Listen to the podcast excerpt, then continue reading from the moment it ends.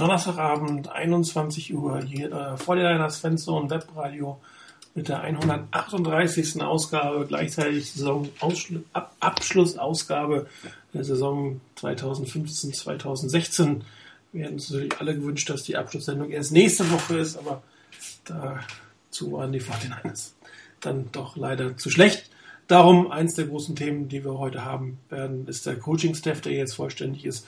Und darüber reden mit mir heute zusammen Morin 91 Rainer, hallo. Guten Abend. I am Niner Chris, äh, I am Niner Chris, hallo Chris, guten Abend. guten Abend. Ja, schon völlig im Off-Season-Modus hier, merke ich gerade. Ich bin schon away zur, zur Reha und gar nicht mehr voll beim Team, aber nein, Quatsch. Ja, ähm, ich habe kurz mich entschlossen, das Programm ein bisschen umzustellen. Erst über den Staff zu reden und dann über die Auswirkungen des Spiels. Hat vielleicht auch ein bisschen mehr Sinn, als wir uns vor zwei Wochen gehört haben. Ähm, war das, das war der Tag, an dem Chip Kelly seine Einführungspressekonferenz gemacht hat. Er hatte damals noch nichts über einen neuen Coaching-Staff gesagt. Inzwischen dürfte er komplett sein. Das ein oder andere Name trudelt noch mal ein. Aber eigentlich äh, scheint es so, als wenn die 49ers jetzt ihr Staff gefunden haben, mit denen sie in die Saison gehen sollen.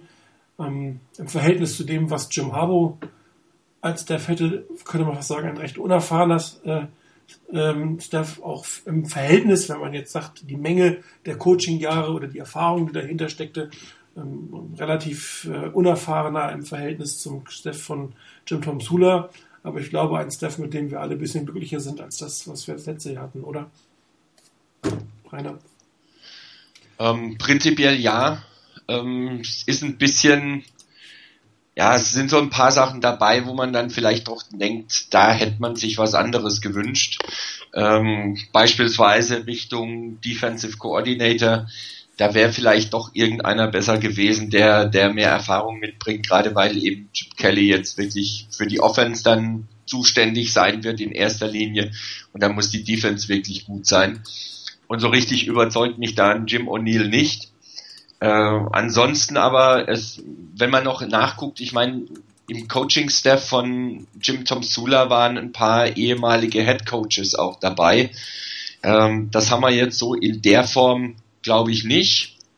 Also von daher, ja, und von daher, ähm, da kann man vielleicht ein bisschen drüber streiten, aber insgesamt, äh, ja, ich hoffe, dass der Coaching-Staff dann mit der, mit dem jugendlichen Elan, den er vielleicht einbringen kann und mit der vielleicht noch Unerfahrenheit im Vergleich zu dem, was wir vorher hatten, aber vielleicht auch eine gewisse Frische reinbringt und frische Ideen reinbringt und dass der sich dann durchsetzen kann und im Ergebnis besser ist als das, was wir letzte Saison gesehen haben. Denn die Erfahrung der Coaches in der letzten Saison hat nicht unbedingt sich immer auf das Spielfeld übertragen. Äh, gerade auch in der Defense, da waren teilweise sehr gute, gute Ergebnisse da, dann teilweise sehr schwache. Ja, schauen wir mal, wie sich das ausgeht. Ich bin noch nicht so ganz überzeugt, dass der Coaching-Staff wirklich toll ist. Ähm, ich hätte mir da in einigen Positionen durchaus jemand anderen gewünscht. Aber gut, man muss gucken, was man kriegt. Und das ist vielleicht auch ein Zeichen dafür, dass die Niners im Moment nicht die ganz große Adresse sind und vielleicht auch ein Chip Kelly nicht die ganz große Nummer ist, der die großen Namen und die, die alle Namen, die er gerne hätte, sofort bekommt. Ähm, es war auch bei den Niners das einzige Interview, das Chip Kelly überhaupt geführt hat. Also kein anderes Team hat ihn eingeladen für irgendein Gespräch und die Niners waren seine einzige Rettung, um überhaupt einen Job als Head Coach in der NFL zu haben. Ähm, das zieht sich ein bisschen durch, durch den Coaching-Staff, wo man auch überlegen muss, naja, sind das wirklich so die besten Leute, die man hat kriegen können? Oder sind das die Leute, die ja ein bisschen übrig geblieben sind, auf die sich die anderen nicht gestürzt haben, weil sie bessere Kandidaten haben? Ähm, vielleicht wollen die Jungs auch alle beweisen, dass man zu Unrecht an ihnen vorbeigeguckt hat und dass sie jetzt bei den Niners was bewegen können. Ich hätte nichts dagegen, wenn es ihnen gelingt. Ja, Chris, ist ja so ein bisschen, ähm, wie soll man es ausdrücken, letztes Jahr äh, Old School, The Original Series oder äh, Coaching Staff Original Series gegen dieses Jahr Coaching Staff The Next Generation. Doch ein relativ junger Staff. Ähm, wir haben ja festgestellt, dass viele Köche auch durchaus den Brei verderben können, beziehungsweise gescheiterte Head Coaches jetzt nicht unbedingt Garantie für den Erfolg sind. Garantie gibt es natürlich auch nicht für 35 bis 45-Jährige, aber ein bisschen frischer Wind ist doch auch vielleicht gar, nicht so schlecht, oder? Ähm, ja, ich denke, das ist schon sicherlich ein, ein Punkt. Ähm, und sagen muss, ähm, die, der einheitliche Plan muss dann irgendwo stimmen. Also das, das ganze System Caddy ist ein innovatives System. Ich denke, da wird es nicht wahnsinnig viele ähm, 60-jährige Coaches mit äh, 40 Jahren Coaching-Erfahrung geben, die irgendwie da, da mitspielen können. Ich schließe mich ganz, ganz vielen Dingen an, oder eigentlich allen Dingen an, die, die Rainer gesagt hat. Ähm, so richtig vom Hocker haut mich der Coaching-Staff nicht und das beginnt schon bei Caddy. Ähm, und im, im Thread, ich habe den nochmals geöffnet, ähm, weshalb ich die Kelly-Verpflichtung nicht irgendwie absolut hammer toll finde.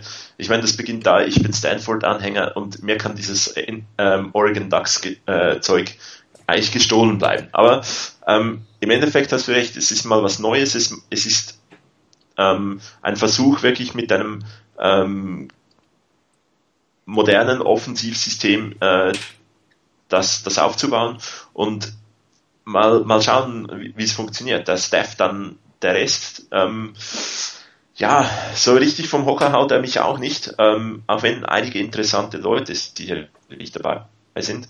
Ähm, denke, Hardy Nicholson ist durchaus ein interessant, eine interessante Verpflichtung. Mal schauen, wie Jerry Asinaro, der D-Line-Coach bei den Niners, wirken kann. Einige äh, Defensive Linemen der Eagles durchaus gut. Und äh, ja, ansonsten, es ist eine gewisse Aufbruchstimmung vielleicht da.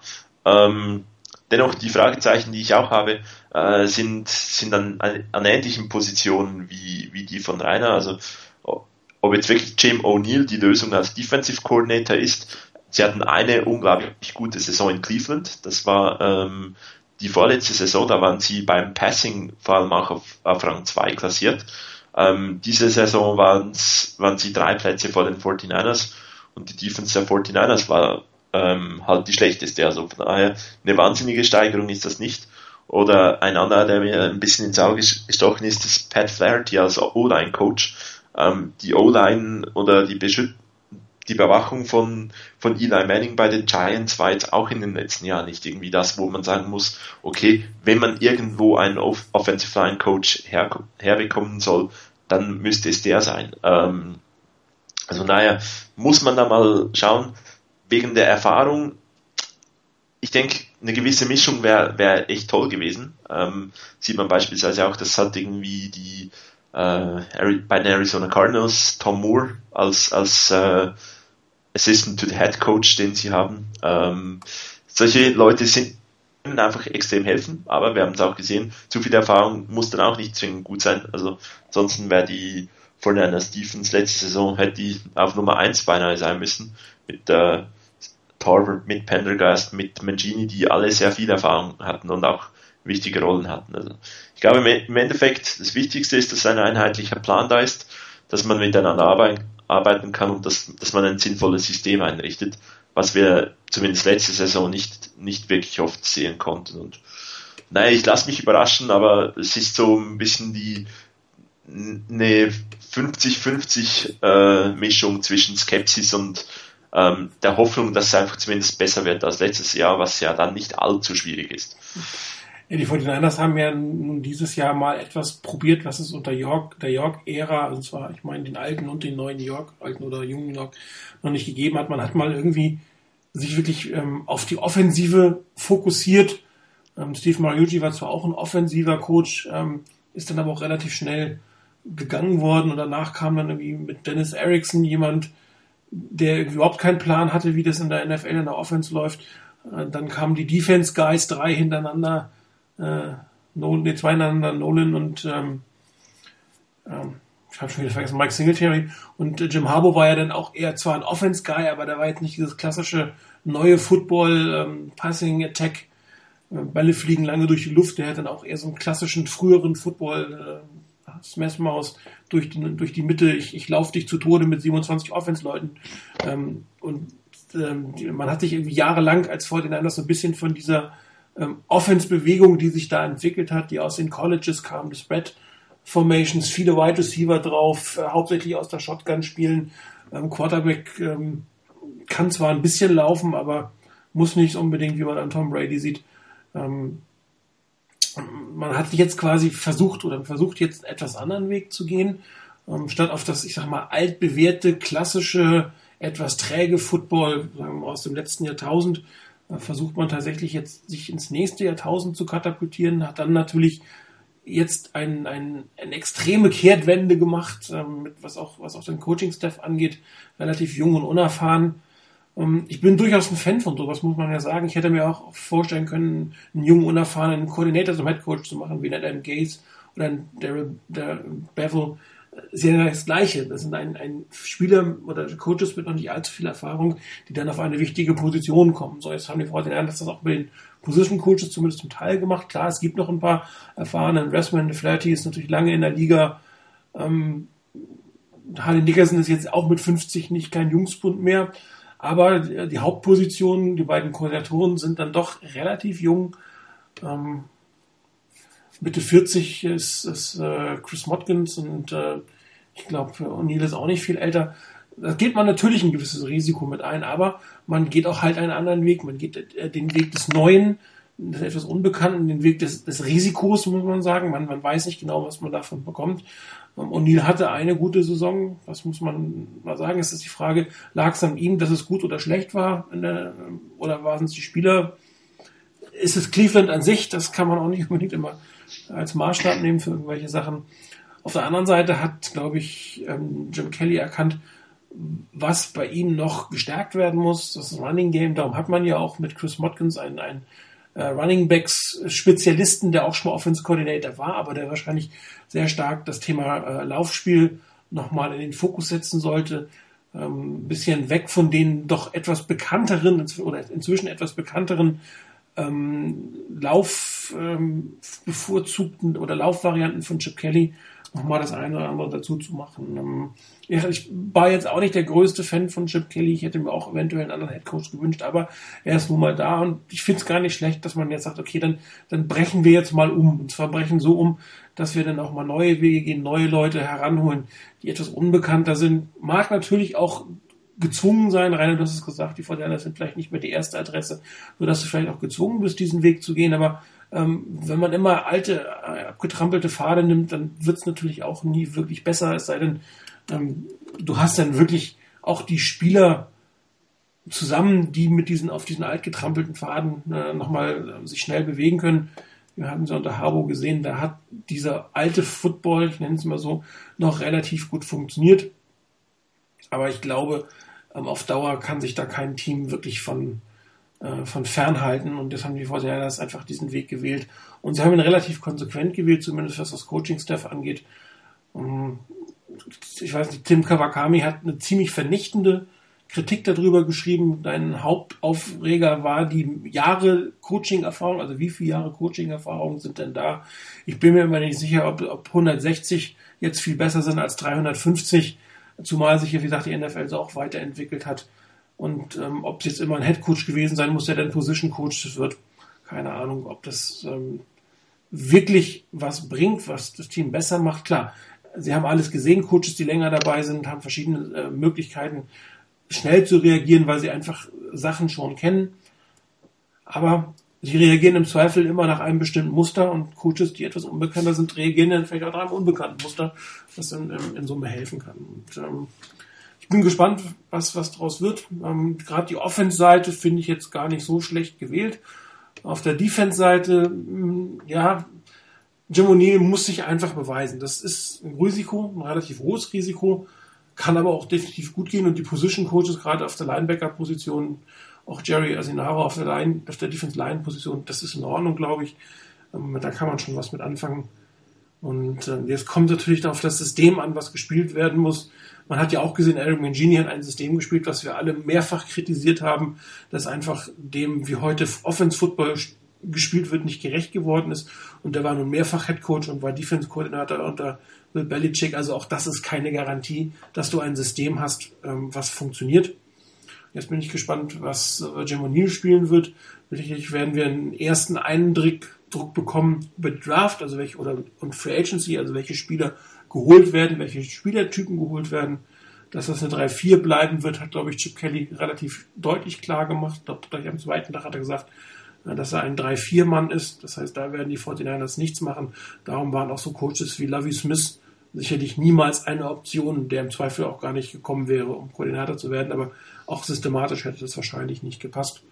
Zumal auch einige sagen, Temper 2 ist tot. Auch das ist natürlich ein Stück weit richtig. Auf der anderen Seite kann man das auch noch spielen mit den entsprechenden ähm, Spielern. Ähm, systematisch wird es halt spannend, finde ich. Was, womit rechnet ihr? So eine Mischung aus, aus ähm, klassischen Hardnose-Football durch den äh, neuen Offense-Coordinator und den, den Passsystemen von, von Chip Kelly? Oder wird das eigentlich eher ein, ein Kelly-System, was ein Stück weit anders den Run vielleicht ähm, featured, als es äh, bis jetzt der Fall war? Also ich würde letzteres eher vermuten. Ähm, ich denke, dass auch so von den Aussagen von Chip Kelly her, ähm, dass er eigentlich guckt beim Coaching-Staff, dass er Leute mit dazu holt für Bereiche, bei denen er vielleicht nicht so erfahren ist und neue Einflüsse einfach bekommt. Ich denke, dass Chip Kelly ein gewisses System hat, das wird er auch weiterhin spielen. Und dann wird es halt ein paar Einflüsse geben, aber ich glaube nicht, dass das, dass das System ähm, nicht wieder zu erkennen ist. Also dass es da einen Richtungswechsel gibt, grundsätzlichen Richtungswechsel gibt mit dem, was Chip Kelly spielen lassen will. Ich denke, dass es so im Großen und Ganzen das Spiel ist, was man auch bei den Eagles durchaus gesehen hat, dass es aber eben ergänzt werden wird durch gerade im Laufspiel ein paar neue Sachen, vielleicht ein paar andere Geschichten, ein paar andere Läufe. Aber die Grundprinzipien werden, denke ich, trotzdem gleich bleiben. Ich sehe das noch nicht, dass Chip Kelly da das komplett über den Haufen werfen wird, sondern dass es einfach um Ergänzung geht, um eine Weiterentwicklung geht von dem System, das er, in, bei das er bei den Eagles gespielt hat wo er hoffentlich auch die Lehren zieht aus dem, was vielleicht nicht so gut gelaufen ist und dann eben dort ansetzt und Verbesserungen mit reinbringt. Und dafür wäre natürlich dann ein, ein, ähm, ein Offensive Coordinator nicht verkehrt und den haben wir ja, der dann eher vom Laufspiel herkommt. Ähm, das ist sicherlich nicht zu verachten. Chris, siehst du es? Ja, schließe ich mich dem an. Also ich ich denke und ich hoffe eigentlich, dass äh, Chip Kelly da ist, um sein Ding zu machen. Ähm, wenn man ihn schon holt, dann, dann suchen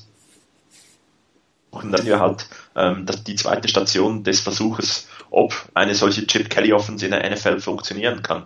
Und ähm, wie Rainer sagte, es gab gewisse Fehler, ähm, die auch vielleicht nur schon vom Handling mit äh, Spielern im, in der NFL zu tun hatten, was man beispielsweise, was wir auch ab und zu bei ähm, Jim Harbour so ein bisschen vermutet haben, dass diese, dass ein gewisser Stil oder eine gewisse Art hat, vielleicht besser zu den im College passt, wo du nach drei Jahren vielleicht ein Spieler auch ganz, ganz schnell mal loswerden werden kannst ähm, und neue Leute immer wieder kommen. Ähm, ansonsten, ich denke, da, wenn da und gewisse Fehler, die, die er gemacht hat mit den äh, mit der mit dem Power Struggle mit Howie Roseman, denke ich, ähm, das kam dann dazu im, im Endeffekt, es, es sollte die Chip Kelly Offense sein, ähm, ergänzt durch vielleicht eben gewisse Lehren, die man zieht, gewisse neue Ideen, die er durch Modkins mit, durch Rathman und ähm, vielleicht Flaherty, die, die jetzt neu in, der, in seinem Staff sind, die er dazu kriegt, aber ansonsten, man holt Bill, äh, oder man holt Chip Kelly, um Chip Kelly Offense zu spielen. Also alles andere wäre irgendwie eine Idee, auf die New York kommen könnte. Ja, die, die, ähm, ich habe mal gelesen, dass, dass die Eagles so ein bisschen das gerade das Laufspiel verändert haben im letzten Jahr mit, äh, mit äh, DeMarco Murray im Verhältnis zu vorher mit, mit JD McCoy, dass, dass McCoy eigentlich primär durch die Mitte gelaufen ist und dass die Verteidigung wohl sich relativ gut darauf eingestellt haben, durch die Mitte zu laufen und dann ist, ist Kelly darauf ausgewichen, sehr viel über der Außen zu laufen, was jetzt nicht unbedingt die Stärke auch von DeMarco Murray war. Also da hat da hat man quasi dann den falschen Running Back gehabt für diese Situation. Und ich könnte mir vorstellen, dass deswegen ähm, ein, ein Chris Watkins, also ein Running Back Experte zum Offense Coordinator gemacht wurde, um einfach ähm, hier wieder eine Balance herzubekommen.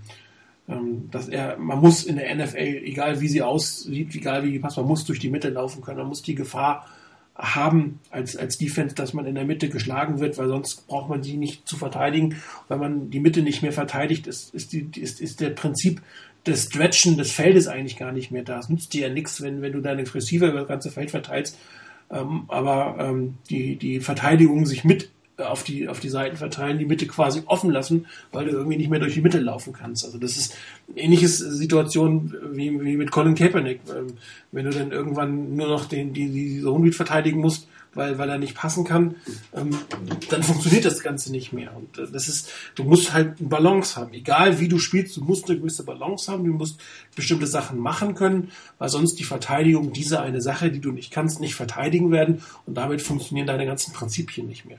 Und darum ähm, kann ich mir durchaus vorstellen, dass, dass die, die Passing Patterns, das ganze Passspiel, das Stretchen des Feldes, dass das bleibt, aber dass Chris Modkins hier einfach gefragt ist, ähm, am, am, am Laufen, an, an den Laufspielzügen, vielleicht auch am Blocking-Schema ein bisschen was zu machen, um dann wieder äh, die Gefahr des, des Laufens äh, über je, durch jedes Gap äh, zurückzuholen sozusagen.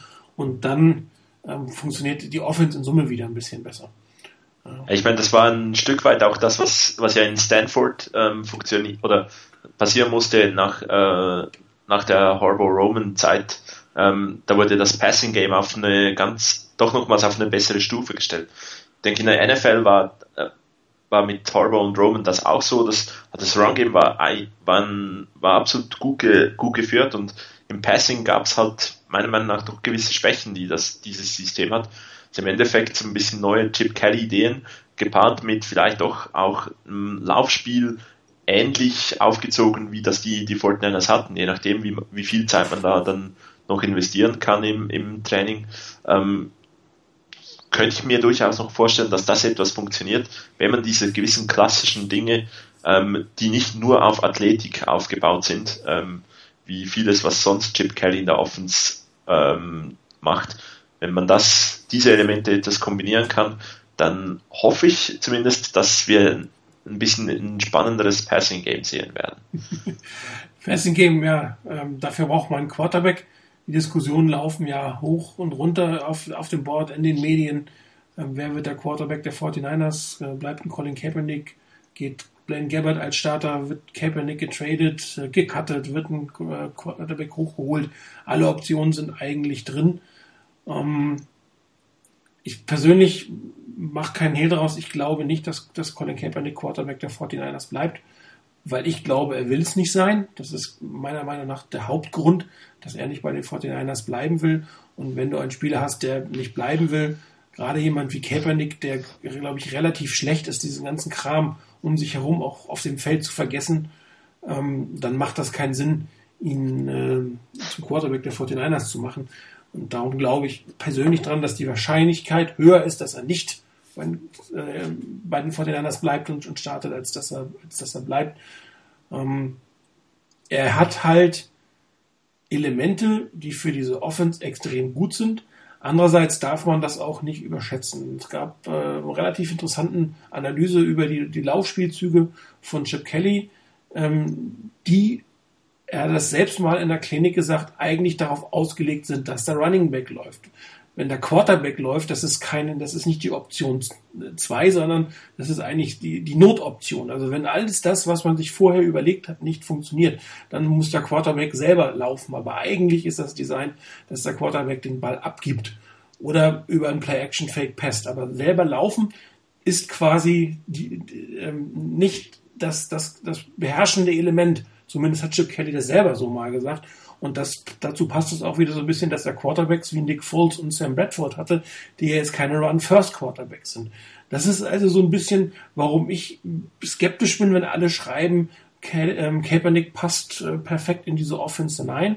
Ich bin mir da auch auf dem zweiten Grund nicht sicher, was, ähm, der, ich glaube, der Begriff, der ist am zweiten Tag nach der Verpflichtung gefallen, das ist ähm, Accuracy beziehungsweise Repeatable Accuracy. Also dass man halt jeweils konsequent, sauber, präzise wirft. Und das ist halt, das ist halt die große Schwäche von Colin Kaepernick. Sauber, präzise, kontinuierlich zu werfen. Und daher, das, ich glaube, das weiß er auch selber, dass das nicht seine größte Stärke ist. Und vielleicht hat er auch selber das Gefühl, dass er nicht ins System passen wird. Ähm, das heißt, diese Frage wird uns natürlich die ganze Offseason zumindest bis zu einer Entscheidung ähm, begleiten. Aber ich persönlich kann mir durchaus vorstellen, dass wir auf der Quarter-Position die eine oder andere Überraschung erleben, dass Chip Kelly tatsächlich ähm, den Fokus des Quarterbacks auf das legt, was ein Quarterback können sollte, nämlich passen und nicht unbedingt des Laufens. Ja, und ähm, so wirklich überzeugt schien er nicht in letzter Zeit, egal was man gehört hat. Er möchte ihn hier holen, er wollte zu den Eagles, er wollte für ihn hochtreten in der Draft und, und, und. Ähm, aber er hätte natürlich auch nach seinem Antritt ein deutlich be klareres Bekenntnis zu Kaepernick machen können. Und dass er das nicht gemacht hat, finde ich jetzt schon etwas erstaunlich, weil ich glaube, das ist etwas, was, was Colin Kaepernick gebraucht hätte, wenn er denn bleiben soll. Eine öffentliche Erklärung, du bist es. Und ich glaube, wenn die nicht kommt, Colin Kaepernick nicht bei den 49ers bleiben wollen und dann wird ihn doch Chip Kelly nicht haben wollen. Und dann ähm, werden wir quasi ähm, eine Chip Kelly Offense sehen mit einem Quarterback, von dem ich gespannt bin, wer es denn sein wird, ehrlich gesagt. Wobei meine Präferenz klar ist, aber ähm, Trent Balky draftet für die 49ers und der draftet eigentlich keine Quarterbacks in der ersten Runde. Er draftet auch wahrscheinlich keinen Wide Receiver in der ersten Runde und so weiter und so fort. Ja, er wird ein Defense-Liner oder ein Linebacker. Ja. Ja, es wird oder ein Safety. Äh, oder ja, ist Defensive Back, wie du sagst. Noch ein ähm, Safety. Ah. Ja. Ähm, ja, Quarterback, ich, ich, wir sind ja sehr ähnlicher Meinung, ähm, Martin und ich. Ähm, weil vor allem ich, ich die Chip Kelly Offense mit zwei Dingen eigentlich äh, auch verbinde. Das sind Pre-Snap Reads, weil die extrem schnell gehen müssen, weil die High Pace wird ja nicht nur, es wird ja nicht nur No Huddle gespielt, sondern es wird der Snap auch relativ schnell geholt und ähm, dass da eigentlich die Auffassungsgabe, was ist der Play Call, was macht die Defense und da muss es gehen, das ist eigentlich der, das ist der eine Punkt. Der andere Punkt sind dann eigentlich die Entscheidungen antizipieren, Bälle schnell und präzise loswerden. Das sind jetzt nicht die beiden Dinge, die, bei denen ich im ersten Moment an, äh, an Colin Kaepernick denke. Ähm, das, dieses Verstehen der Defense, wir haben es vor ein paar Jahren auch unter, unter Jim Harbaugh, teilweise wirkte das Lesen der Defense so blockweise, so, so den Schritt muss ich machen, okay, dann habe ich was gesehen, dann kommt das und ähm, das das wirkte zumindest so, wenn man da teilweise anderen Quarterbacks äh, zusieht. Wir haben damals Drew Brees öfters genannt. Ähm, das ist so ein richtiger, das ist ein viel schnellerer Ablauf, wie das wirkt. Ähm, dass es auch durchaus nicht schlecht herauskommen kann, wenn das nicht wie der perfekte Ablauf ähm, aussieht. Finde ich, sieht man bei Cam Newton, da habe ich auch teilweise das Gefühl, da steht da irgendwie hinten, ähm, macht irgendeinen Call und es wirkt nicht so genau die Defense auseinandernehmen. Er hat dennoch eine ganz gute Saison gespielt. Ähm,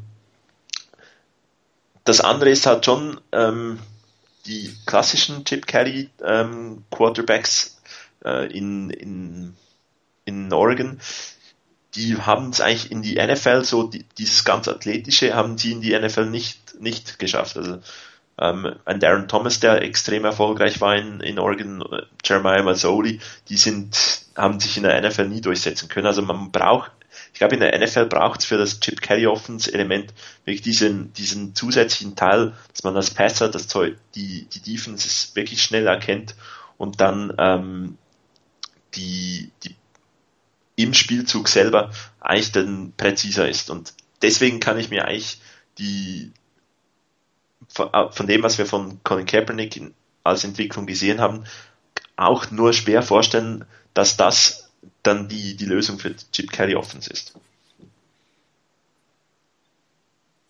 Rainer?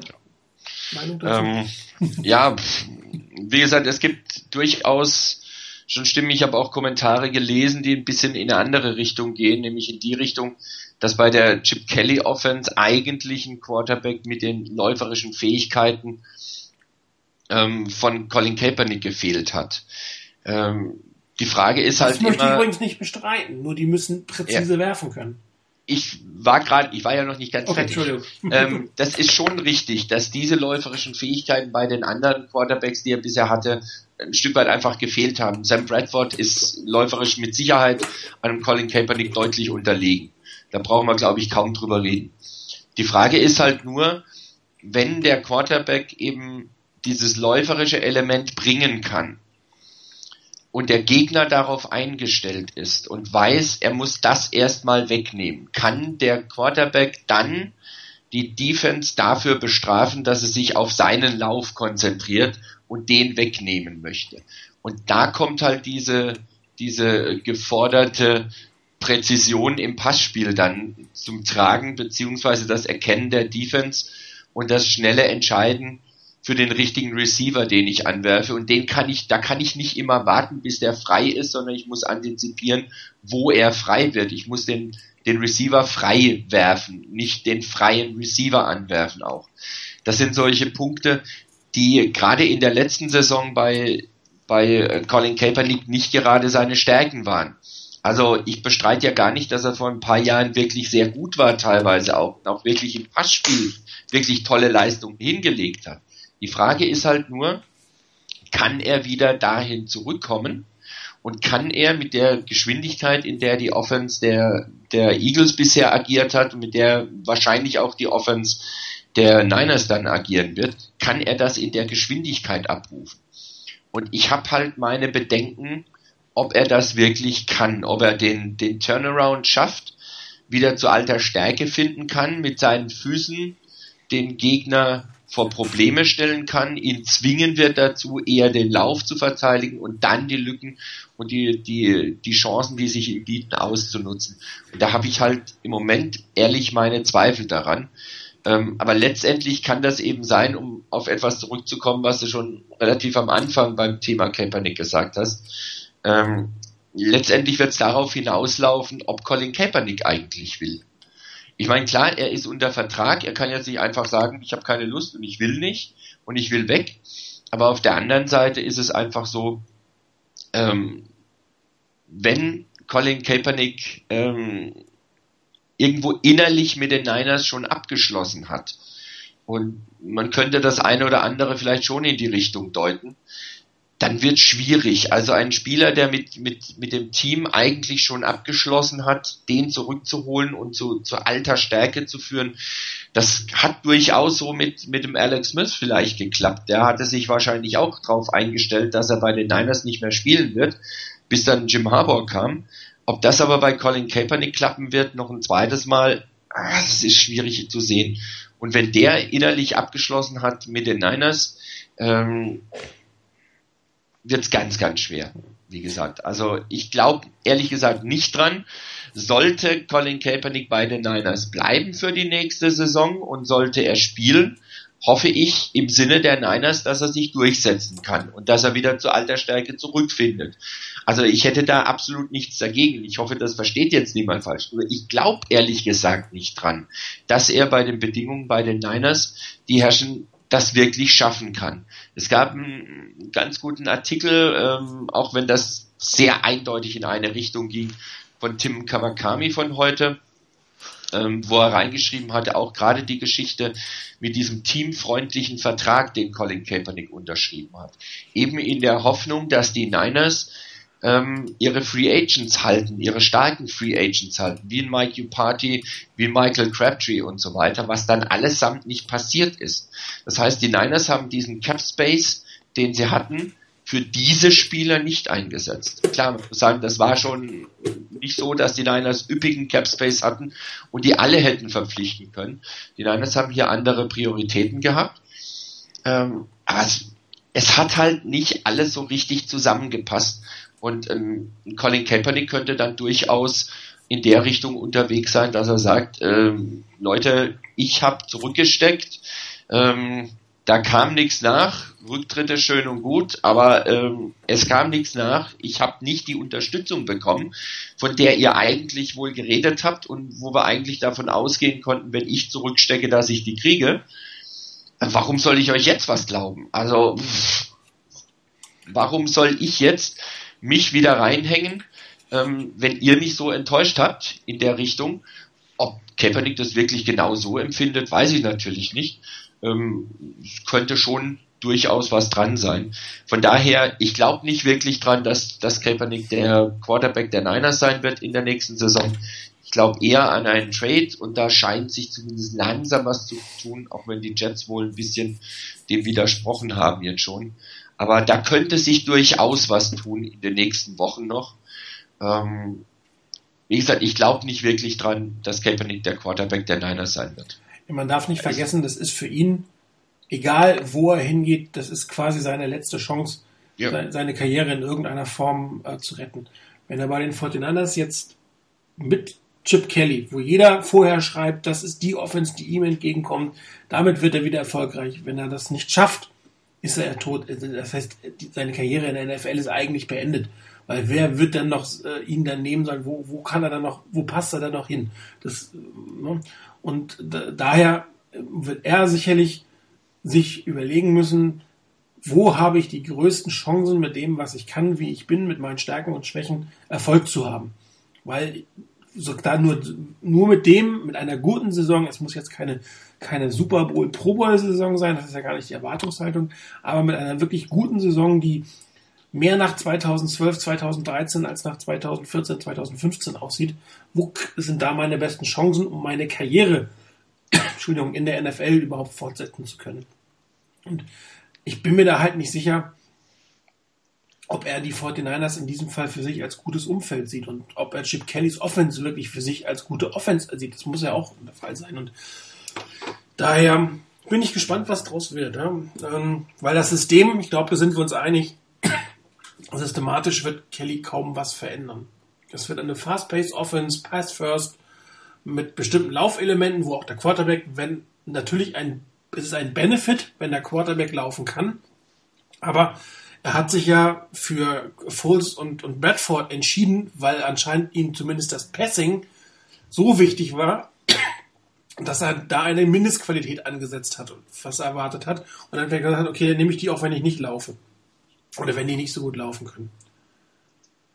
Ähm, ähm, Trade-Wert von Colin Kaepernick? Äh, ja, vielleicht noch eins, ja. ähm, was, ich, was ich halt noch interessant finde, ähm, ist, oder was, was wichtig ist in der ganzen Diskussion, kommt immer wieder das Finanzielle äh, zum Zug, dass halt äh, Colin Kaepernick teuer ist. Ähm, ich glaube, einerseits von diesem teamfreundlichen Vertrag ähm, waren vor allem zwei Aspekte teamfreundlich. Einerseits, dass es einen leistungsmäßigen De-Escalator gab. Also er hat einen Vertrag, glaube ich, 18 Millionen, wenn ich es richtig im Kopf habe, im Durchschnitt, der sich aber, wenn er die Leistung nicht bringt, jedes Jahr um zwei Millionen verkleinert.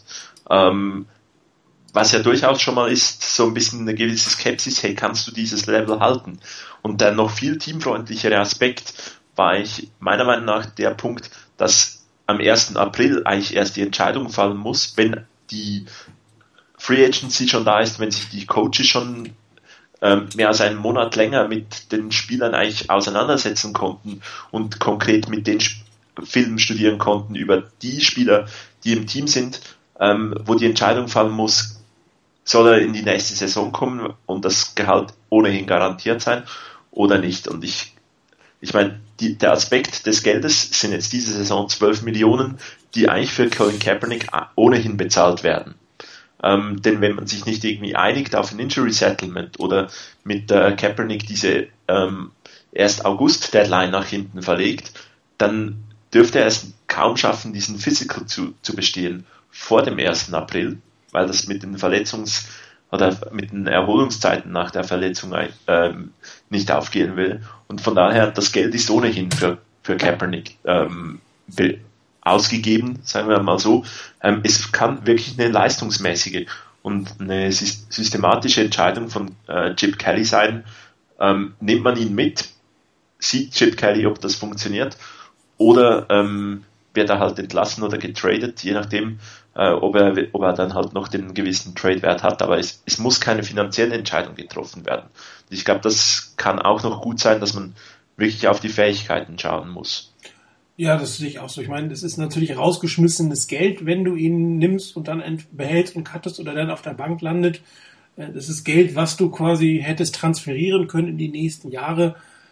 Das ist, ähm, das ist ja klar. Aber es ist, dazu hätte, es, es dazu ist, hätte, ist kein Cap-Space-Problem in dem Sinne dieses Jahr. No. Die haben, den anderen haben jetzt mit oder ohne ihm ausreichend Cap Space, den sie sowieso nicht ausnutzen würden. Also man, man verliert quasi physisch Geld, klar, York muss ihn bezahlen und man verliert oder würde eventuell langfristig ein wenig Cap Space verlieren, weil man ja diesen Rollover machen kann. Aber ich bin da bei dir, Chris, das ist keine finanzielle, eine finanzielle Entscheidung ist das definitiv nicht.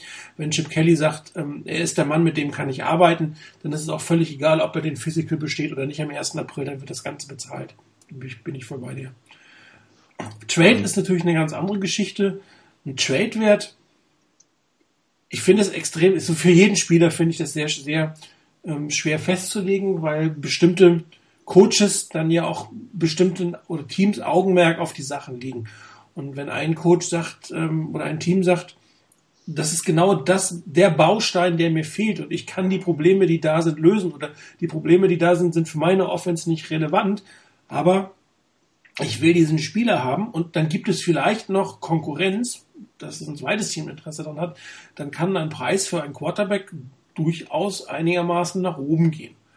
Ja, ähm, ich kann mir jetzt nicht vorstellen, dass die, dass jemand einen First-Round-Pick hinlegt für ihn. Das äh, würde ich nicht erwarten. Ähm, vielleicht könnte man sich vorstellen, dass man äh, noch einen Spieler mittradet oder dass man Picks tauscht. Ich meine, Cleveland Browns ist ja immer so das schöne Thema, dass man mit denen vielleicht den Picks tauscht, einen Quarterback abgibt und noch einen Late-Round-Pick hinten draufsetzt. Ähm, aber an sich würde ich jetzt mal irgendwie mit, mit mittleren Zweitrunde oder Anfang Drittrunde so als Erwartungshaltung ins Rennen gehen wollen. Und das ist schon, das könnte schon hochgegriffen sein, je nachdem, das muss man wirklich sagen, ähm, wie schwer die Probleme von Colin Kaepernick von den anderen Teams einfach eingeschätzt werden. Die Argumentation ist ja immer, er war früher immer gut. Ja, er war gut. Nur bin ich, glaube ich, als Team, glaube ich, als Coach, dass ich dieses war gut in wird gut umbauen kann und wenn diese Frage mit Ja oder mit, mit auf jeden Fall beantwortet werden kann, dann ist natürlich auch der Wert dessen viel höher. Und dann muss man ja überlegen, ob, ob die 49ers irgendwas ich für einen 5-Runden-Pick abgeben würden. Oder ob sie sagen, komm, dann nehme ich ihn nochmal mit durch die Offseason, vielleicht klappt's dann. Ist ja auch immer eine. Also für dafür gebe ich ihn jetzt nicht her. Es ist ja auch beim Thema Trade-Wert, ähm, ich glaube, eine Überlegung darf da auch nicht zu kurz kommen. Wenn jetzt beispielsweise ein Team sagt, ein Colin Kaepernick ist mir ein Zweitrunden-Pick wert, dann heißt das ja, ich hole Kaepernick für diesen Zweitrunden-Pick. Das heißt, ich verzichte darauf, im Draft in der zweiten Runde jemanden zu holen. Und je nachdem, wo das Team vielleicht auch die Präferenzen hat, wird man dann eventuell sagen, ja, Moment mal, zweite Runde, da könnten wir den und den Spieler bekommen. Ist der Spieler, wenn wir den in der zweiten Runde kriegen können, oder da habe ich vielleicht drei, vier, fünf, die ich von, aus denen ich gerne auswählen würde in der zweiten Runde, wären das vielleicht Spieler, die für mein Team insgesamt wertvoller sind, als wenn ich diesen Pick für Kaepernick ausgebe mit all den Fragezeichen, die dabei sind, kommt er wieder auf das Level, das er hatte? Kann er in meinem Team auf das Level kommen? Ich glaube, das ist eine Überlegung, die man auch nicht außen vor lassen sollte. Und das kann dann durchaus auch wieder diesen Trade-Wert eben reduzieren, weil man eben sagt, je höher ich gehen muss mit dem Pick, den ich den Niners gebe, um einen, einen Colin Kaepernick zu bekommen, desto höher ist auch der Pick, den ich abgebe, wo ich, wo ich eben keinen Spieler aus dem Draft holen kann. Und das muss es mir dann wert sein als Team. Und wenn da ein Team eben sagt, also ein Zweitrunden-Pick, da können wir einen Spieler kriegen, der ist für unser Team langfristig natürlich langfristig gesehen für uns eigentlich besser und wertvoller, als dass ich da jetzt einen Colin Kaepernick hole, dann wird das Team vielleicht sagen, okay, einen Drittrunden-Pick geben wir ab das wäre jetzt einer, okay, damit könnten wir uns anfreunden. Also da, da spielen viele Dinge eine Rolle. Zum einen, die, das, was du eben gesagt hattest, Martin, von wenn es einen gewissen Wettbewerb gibt, wenn es nicht nur einen Interessenten gibt, sondern auch einen zweiten oder dritten, dann kann sich das hochschaukeln. Aber es ist natürlich auch immer wieder etwas, was den, den Trade-Wert runtersetzen kann. Nämlich dann eben, wenn ich sage, ja, jetzt muss ich so hoch gehen, dass ich echt mal überlegen muss, ob ich nicht stattdessen lieber einen Spieler jetzt aus dem Draft hole, der eine ganze Ecke auch noch jünger ist. Ich meine, Kaepernick ist jetzt keine 25 mehr, auch wenn das noch, auch wenn er noch keine 30 ist, aber das muss man auch bedenken. Und kann er in dem Alter diesen Schritt noch machen, den er gehen musste? Das ist ja auch immer die Frage. Also von daher ist diese Einschätzung, wie hoch, wie jetzt der Trade-Wert ist, ziemlich schwierig. Ich würde im Moment eher davon ausgehen, dass jetzt im Moment aktuell auch mit der Verletzungssituation, wo man auch nicht weiß, wie sich das alles letztendlich auswirken wird. Ich persönlich würde im Moment eher damit rechnen, dass er vom Trade-Wert her so irgendwo um Anfang vierte, Ende dritte Runde liegt. Viel mehr würde ich im Moment nicht erwarten. So, die Frage, wer, Frage. Wer, wer, hätte Interesse dran für ihn? Ne? Ich meine, welche Teams? Ja, klar. Denver könnte Quarterback los dastehen nur, oder nur mit einem Brock Osweiler. Die Browns brauchen einen Quarterback. Ähm, die Texans bräuchten wahrscheinlich einen neuen Quarterback. Die Rams könnten einen neuen Quarterback gebrauchen. Ähm, ja, die nehmen ja Peyton Manning, wenn er noch ein Jahr genau. in Denver nicht ähm, Die Cowboys suchen eine Nachfolge für Tony Romo. Das ist jetzt wieder die Frage, Colin Kaepernick wird in der Saison 29 äh, wenn Romo noch ein, zwei Jahre spielt, dann wird er 31, dann ist er eigentlich auch, auch schon fast wieder alt. Also und halt, und Romo hat gesagt, er rechnet für sich, habe ich irgendwann mal gelesen vor, vor nicht allzu langer Zeit, dass er eigentlich noch so drei, vier Jahre eigentlich mitrechnet, auf hohem Niveau spielen zu können. Ja, wobei das wollen. verletzungstechnisch kann ich mir das ihm nicht vorstellen, das ist ein anderes Thema. Das ist ein anderes Thema. Die Patriots werden demnächst irgendwann einen neuen Quarterback mal gebrauchen. Ähm, die Jets weiß ich nicht. Ähm, Ryan Fitzpatrick ist sicherlich aber eine Dauerlösung ist da auch nicht. Aber klar, man muss immer dran denken, ne, du brauchst einen, der jetzt oder spätestens nächstes Jahr ihn einsetzt, weil sonst ist er zu alt, oder sonst hast du ihn auch nur noch fünf, sechs Jahre, dann lohnt sich das wieder nicht. Und wenn du einen Spieler nur wenige Jahre hast, geht natürlich der Trade-Wert runter. Ich meine, Anfang ja, Bolden äh, haben wir sechs Runden dafür bezahlt, ne, weil er einfach alt, also ne, alt im Sinne von, die Karriere ähm, ist absehbar zu Ende irgendwann. Ja, das, das darf man in der Sache nicht fest. Also Colin Kaepernick ist, ist, ist das vergisst man vielleicht, ist relativ alt. Ja, ähm, weil er sehr spät aus dem, aus dem College gekommen ist. Also das wird den, würde den Wert auch ähm, mindern. Vielleicht ich kann mir auch durchaus vorstellen, dass, es ein, ein, dass er der Trade mit ihm, wenn er dann stattfindet, erst am Draft Day stattfindet. Also dass man zum Beispiel, je nachdem, wen man bekommt, wen man holt in der Draft, holt man einen Quarterback oder nicht, dann bekommt man oder nicht, dass dann auch vielleicht sogar Anfragen kommen, nach dem Motto, ihr habt doch jetzt den geholt und so. Also solche Sachen, das finde ich sogar fast das realistisch, äh, ein sehr realistisches Szenario, dass es ein, ein Draft Day Trade werden wird. Das könnte ich mir durchaus auch ganz gut vorstellen. Also da wäre ich ja nicht mal überrascht. Egal. Finanziell ist es völlig egal, wann du ihn tradest. Ja. Du hast das Dead Money mit den mit den ähm, mit den ähm, äh, prorated Anteilen und sein garantiertes Basisgehalt zahlt dann halt das neue Team. Das müssen die von den anderen nicht zahlen. Und dann kannst du ihn auch also nach einer ersten, äh, also nach, nach, nach, dem, der, nach der ähm, Deadline für die Garantie bezahlen. Das ist völlig irrelevant. Gut, gehen wir nochmal kurz auf die Defense-Seite. Darf ich noch ganz kurz? Ja, natürlich, Entschuldigung. Ähm, weil ähm, mir ist da eigentlich der Trade eines Quarterbacks in den letzten Jahren aufgef äh, in den Sinn gekommen.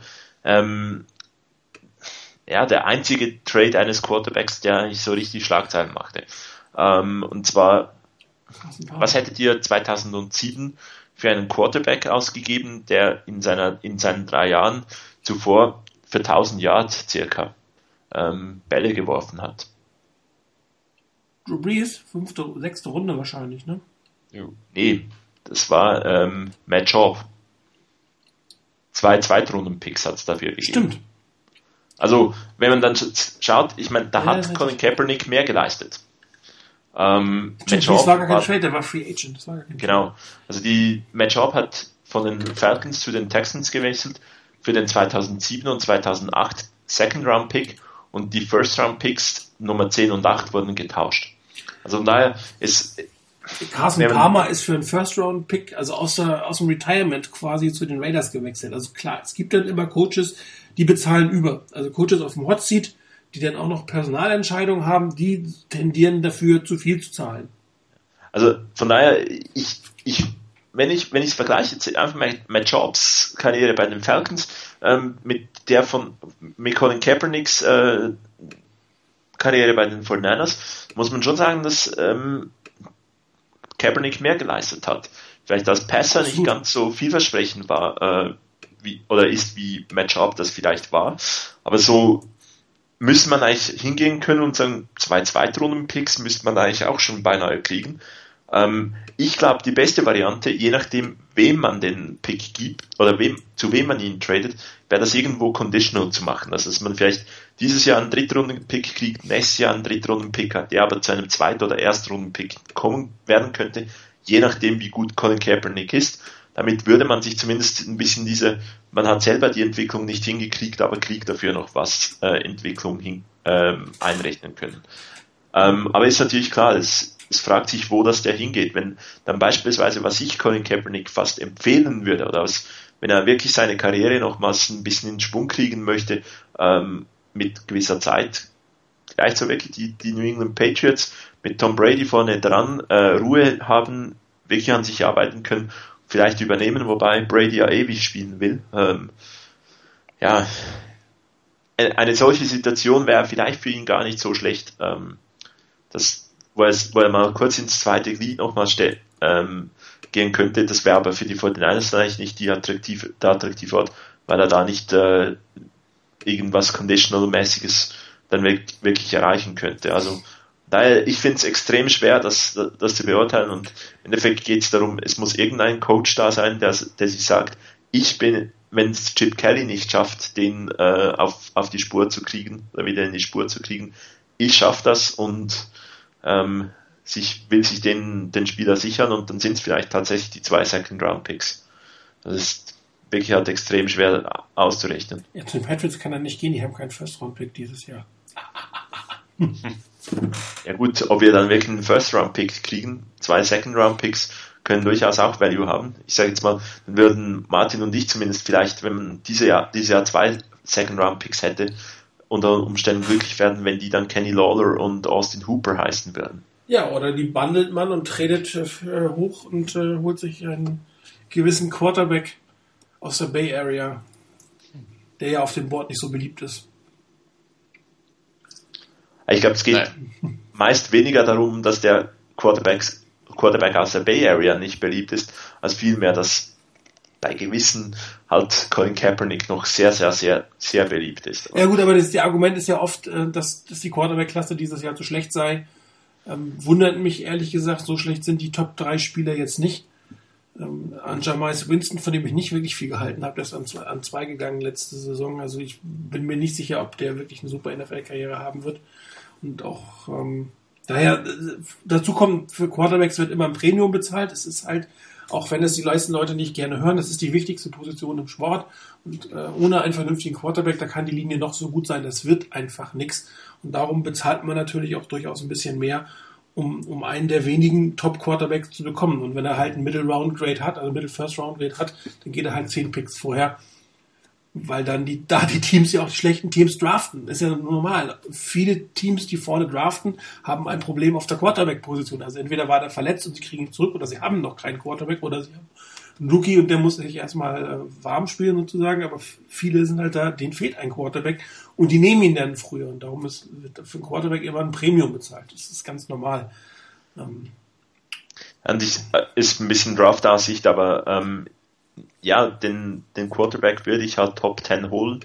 Ähm, den Guard würde ich nicht Top 10 holen. Also wenn es darum geht, die Offensive Line zu verbessern, dann muss es nicht ein Top 10 Guard sein. Ähm, die werden irgendwann Mike Party mäßig teuer und das geht auch günstiger. Ähm, und kriegt man nachher viel eher diesen Value, der sich in die NFL äh, überführen lässt. Meiner Meinung nach, wenn man in der Situation ist, in der die Niners sind, ähm, und ist jemand das vorausgesetzt, Chip Kelly ist nicht der, der wirklich aus sportlichen Gründen sagt, Colin Kaepernick muss es sein, ähm, oder Blaine Gabbert muss es sein, oder Quarterback XY, den ich kriegen kann, muss es sein, dann sollte, sollte man eigentlich beinahe da irgendwie versuchen, einen der, oder den Top Quarterback zu kriegen.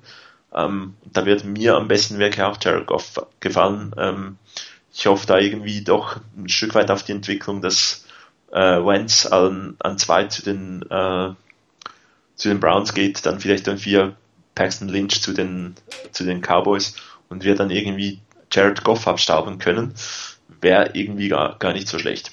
Die Frage nach ähm, Free Agent Quarterbacks, ähm, Sam Bradford könnten wir bekommen. Wäre jetzt nicht unbedingt mein Wunsch-Quarterback nach, ich weiß nicht, wie viel ACLs er hatte, drei oder so. Äh, das ist schon relativ schwierig. Man hat ja auch gesehen, dass er jetzt nicht so der super Quarterback für die Kelly Offense ist. Ansonsten haben wir sehr viel altes Material. Ein Matt Hasselbeck wird, äh, äh, Matt Schaub wird äh, Free Agent.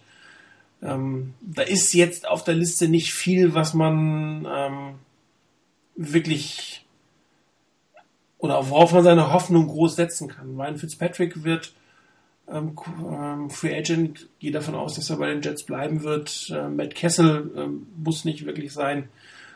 Und ansonsten Kurt Cousins wird wahrscheinlich kein Free Agent. Ich gehe davon aus, dass er einen Franchise-Tag bekommt und irgendwie eine Gehaltserhöhung von 18 Millionen, was der Franchise-Tag mit sich bringen wird. Ähm, ich, Quarterback Free Agency ist eh schwierig. Also wenn man sich jetzt anguckt, welche Quarterbacks Starter sind, wo die herkommen, Free Agent, der Top Free Agent war Drew Brees, ist immer wieder das beliebte Beispiel. Ansonsten sind es alles irgendwelche ähm, eher mittelmäßigen Spieler, die dann als Quarterback zu Free Agents werden, also wo es sich quasi nicht gelohnt hat für sein Team, für das alte Team, nochmal viel Geld zu investieren. Und daher kriegt man in der Regel auf Free Agency nur Übergangslösungen. Also für ein, zwei Jahre einer, der vielleicht äh, die Fahne hochhält, aber wirklich erfolgreich mit einem Free Agent von die wenigsten Teams. Gibt, klar, gibt's immer wieder. Matt Hasselbeck durchaus ähm, einer derjenigen, der viel rumgekommen ist und einen oder anderen Erfolg hatte, gerade mit den Seahawks. Aber auf die Klasse würde ich mich jetzt nicht verlassen. Also entweder ist es einer der beiden, der auf dem Roster ist, oder man muss jemanden draften. Viel, viel mehr Optionen gibt's da eigentlich nicht. Ähm, wenn ich mir die Liste so angucke. Wer wen interessiert, ähm, auf Spottrack gibt es eine Liste der zukünftigen Free Agents, kann man relativ gut sortieren nach, nach Positionen. Da sieht man auch das aktuelle Gehalt, was die derzeit verdienen, um mal eine Indikation zu kriegen. Alter ist da drauf. Guckt euch die Quarterbacks an. Das ist jetzt nichts, worauf man setzen sollte. Gut, jetzt gehen wir doch mal kurz noch auf die Defense-Seite. Ähm, ich habe also, für mich ist es nicht ersichtlich, was die 49ers für ein Defense-System spielen werden. Ich glaube, dazu kennen wir alle Jim O'Neill viel zu schlecht. Ich weiß nicht, wer von euch überhaupt ein Browns-Spiel gesehen hat, außer das gegen die 49ers. Ich glaube, das war tatsächlich mein erstes Browns-Spiel seit fünf Jahren oder so, was ich vollständig geguckt habe. Dementsprechend finde ich es persönlich jetzt schwierig. Natürlich wird es ein 3-4-System werden. Ich glaube, das ist völlig klar. Ähm, ist die Frage, ob man ein bisschen mehr wieder in Richtung ähm, den Fangio geht weil das äh, die, die, die Blitz-Heavy-Zonen-Coverage, äh, die Eric Mangini gespielt hat, ist, glaube ich, kein System, was die 49ers wieder aufs Feld tragen werden. Das ist natürlich auch so ein bisschen davon abhängig, ähm, wie zum Beispiel, wie fit ist ein Navarro Baumann, wie viel kann man ihn auf nächstes Jahr noch setzen. Ähm, wer ist für den Pass Rush zuständig? Holt man da jemanden in der Free Agency oder holt man jemanden in der Draft? Ähm, also in der Defense ist relativ volatil, glaube ich. Da gibt es auch relativ viele Entscheidungen, die gefällt werden müssen, wer bleibt und wer geht. Ähm, also ich finde es sehr schwierig, jetzt rauszusehen, welches System die 49ers in der Defense wirklich spielen werden. Ich glaube, euch beiden dürfte es nicht viel anders gehen, oder? Nee, kaum. Also ich habe zwar ab und zu mal bei den Browns was gesehen, aber da habe ich jetzt nicht so drauf geachtet, weil ich da ähm, auch nicht irgendwie auf die Idee gekommen bin, dass der Defensive Coordinator der Browns dann Defensive Coordinator der Niners werden könnte. Ähm, dazu müsste ich mir die Spiele mal angucken, ob man da was rausfinden kann, was er so an Tendenzen hat. Ähm, ansonsten, ja, ich glaube, da muss man wirklich abwarten. Zum einen, was sich über Draft tun wird, was sich über Free Agency tun wird, was da für Spielertypen kommen werden. Es wird eine 3-4 sein, da kann man sich wohl ziemlich sicher sein. Da ähm, Chip Kelly, das hast du vorhin ja auch mal erwähnt, gesagt hat, er ist ein 3-4-Guy. Also ähm, das System wird da beibehalten werden, aber was für Spielertypen und wie das umgesetzt wird. Ich meine, wir haben ja die letzten zwei Jahre gesehen, dass so ein System vom Grund her 3-4, aber komplett unterschiedlich interpretiert werden kann, unterschiedlich gespielt werden kann. Wenn du anguckst Vic Fangio und dann auf der anderen Seite Eric Mangini anguckst. Und was jetzt, was jetzt äh, Jim O'Neill spielen wird, müssen wir wahrscheinlich wirklich abwarten in der Preseason und in den ersten Spielen der Regular Season, damit man da ungefähr abschätzen kann oder sehen kann, was das für ein System wird. Gibt halt mit Mohamed Wilkerson einen relativ interessanten Free Agent bei den Jets, mhm. ähm, der vielleicht ähm, so als, als ähm, Justin Smith Ersatz geholt werden könnte. Ähm, ich wobei, mal, bitte? Wobei der Chris? Lauf gegen den Lauf ist und für die. Hallo? Du warst gerade weg, bitte nochmal von vorne. Ja. Okay, wobei Mohammed Wilkerson, glaube ich, die, glaube ich, die Stärken äh, viel mehr gegen den Lauf hat und für Defensive Fans, die gegen den Lauf stark sind, Trent Balky nicht viel Geld ausgibt. Ja, das stimmt. Also habe ich, hab ich wo gelesen. Äh, vom System her vielleicht noch ganz kurz, ähm, was ich in einem Artikel gelesen habe, äh, was Browns Spieler ähm, irgendwie hinter vorgehaltener Hand über Jim O'Neill sagten, war, dass, ähm, und das tönt eigentlich verglichen mit äh, Eric Mancini überhaupt nicht gut, ähm, dass es unglaublich viel zu denken gibt, dass unglaublich viel interpretiert werden muss im Spielzug selber und dass eigentlich dann ähm, viel zu wenig einfach spielen sei, sondern extrem viel überlegen und es am Ende das totale Chaos gewesen sei. Ähm, es, die Aussage, die da getroffen wurde, tönt eigentlich fast so, dass man mit auf die Idee kommen muss, dass das System von Eric Mancini, was ja auch schon eigentlich ein bisschen chaotisch war, ähm, sehr strukturiert war. Also da ich habe jetzt bei dem durchaus auch meine Bauchschmerzen, aber natürlich kann kann sein, dass die letzte Saison einfach nicht gut war, weil die Spieler die notwendigen nicht da waren und es und eine bessere Situation hin, äh, hinkriegt. Ein Vic Fangio war eigentlich auch in, der, in seiner NFL-Zeit immer wieder sehr abfallend gegen Ende seiner, seiner Zeit bei einem Team. Bei den Niners konnte er das ähm, herauszögern oder weiterziehen. Also von daher, das bin mal gespannt, ähm, wie, das, wie das weitergeht. Ja, ähm, dritte neue Koordinator ähm, ist äh, Darius Swinton der zweite, unser neuer äh, Special Teams Koordinator.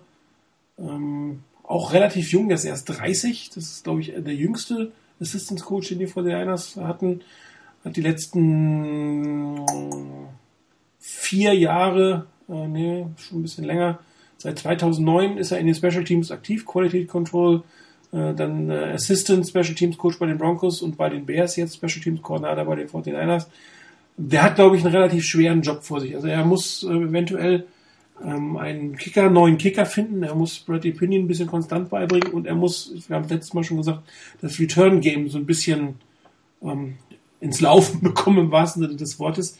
Ich, mir fällt es gerade schwer, mich an den letzten Punt oder Kickoff Return Touchdown der 49ers zu erinnern.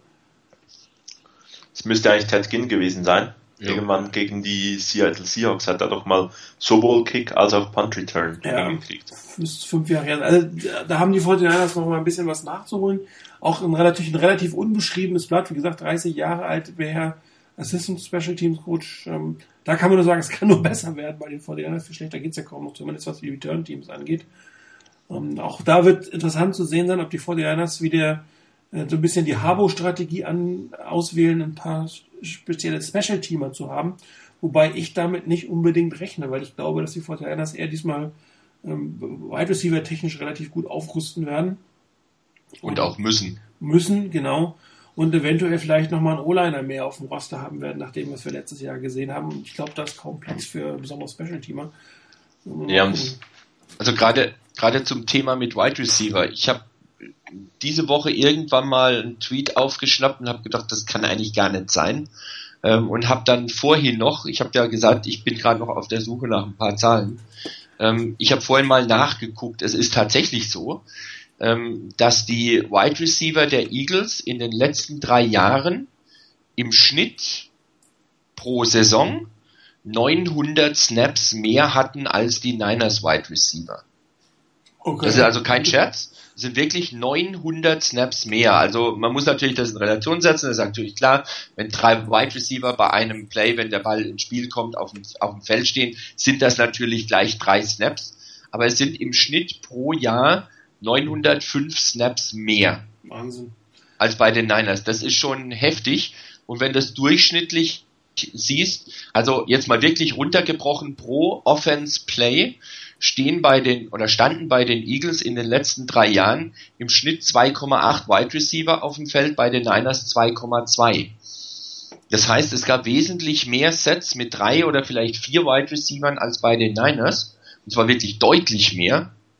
Und das heißt auch, dass wahrscheinlich auch von der Zusammensetzung des Rosters sich ein bisschen was, wenn Chip Kelly in etwa die Offense weiterspielen möchte, sich die Zusammensetzung des Rosters ein Stück weit in Richtung Wide Receiver verschieben wird.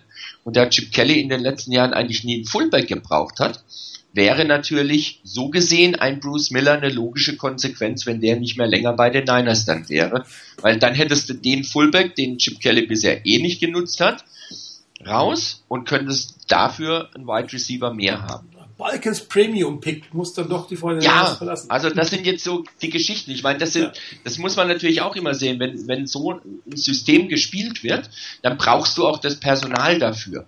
Und wie gesagt, bei 900 äh, Wide Receiver Snaps insgesamt innerhalb von 16 Spielen, das sind jetzt mal grob gesagt, ähm, wie viel sind das? 16 Spiele, 50, 50 Snaps pro Spiel, kommt das hin? Ja. Ich, sogar mehr, über 50 Snaps pro Spiel mehr. Also du musst ja auch die, die Spieler haben. Du kannst nicht die Spieler einfach immer dieselben vier Wide Receiver immer wieder drauf, äh, draufbringen, gerade wenn du das Feld immer wieder mal strecken möchtest. Das heißt, du musst da bei den Wide Receivers ziemlich durchwechseln. Und das ist sicherlich auch etwas, was zum einen Richtung Draft natürlich interessant ist, ob die Niners nicht vielleicht doch etwas früher als es zuletzt gemacht haben, Richtung Wide Receiver schauen und was die Niners auch in der Free Agency machen, in Richtung Wide Receiver. Ob sie mit dem zufrieden sind, was sie haben und noch ergänzen wollen, oder ob sie da quasi ein ganzes Stück umbauen wollen. Könnte eine sehr spannende Offseason werden, allein auch schon in der Hinsicht. Das stimmt, ein Percy also das, wird. Äh, ja, das, das Roster, das Roster Prediction Game könnte durchaus interessant werden. Ein anderer Punkt, ist, er, er führt vielleicht äh, schon etwas vor, vorweg ähm, zum, zum Thema Hurry Up Offense und Defense. Aber mit der ganzen mit dem ganzen Hintergrund von, von Chip Kelly könnte natürlich eine, ein bisschen die bessere Tiefe für die, für die Defense ähm, durchaus auch meiner Meinung nach auch noch wichtig werden. Ähm, unter Harbour und Fancho war das eher langsam in der Offense und die Defense waren eigentlich auch die Leute auf dem Feld, die halt auf dem Feld waren. Da wurde nicht so wahnsinnig viel durchrotiert. Und ähm, da könnte es dann doch sein, dass vielleicht der dritte Line, Inside Linebacker durchaus auch etwas besser sein muss ähm, als der ähm, als unter Fanjo, wo einfach beispielsweise Willis und Bowman sozusagen durchgespielt haben.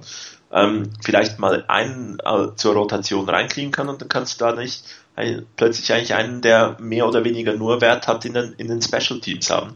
Also die, die Premium Special Teams Player ähm, könnten schwierig werden, auf dem Roster unterzubringen. Mhm, vermute ich auch, ehrlich gesagt.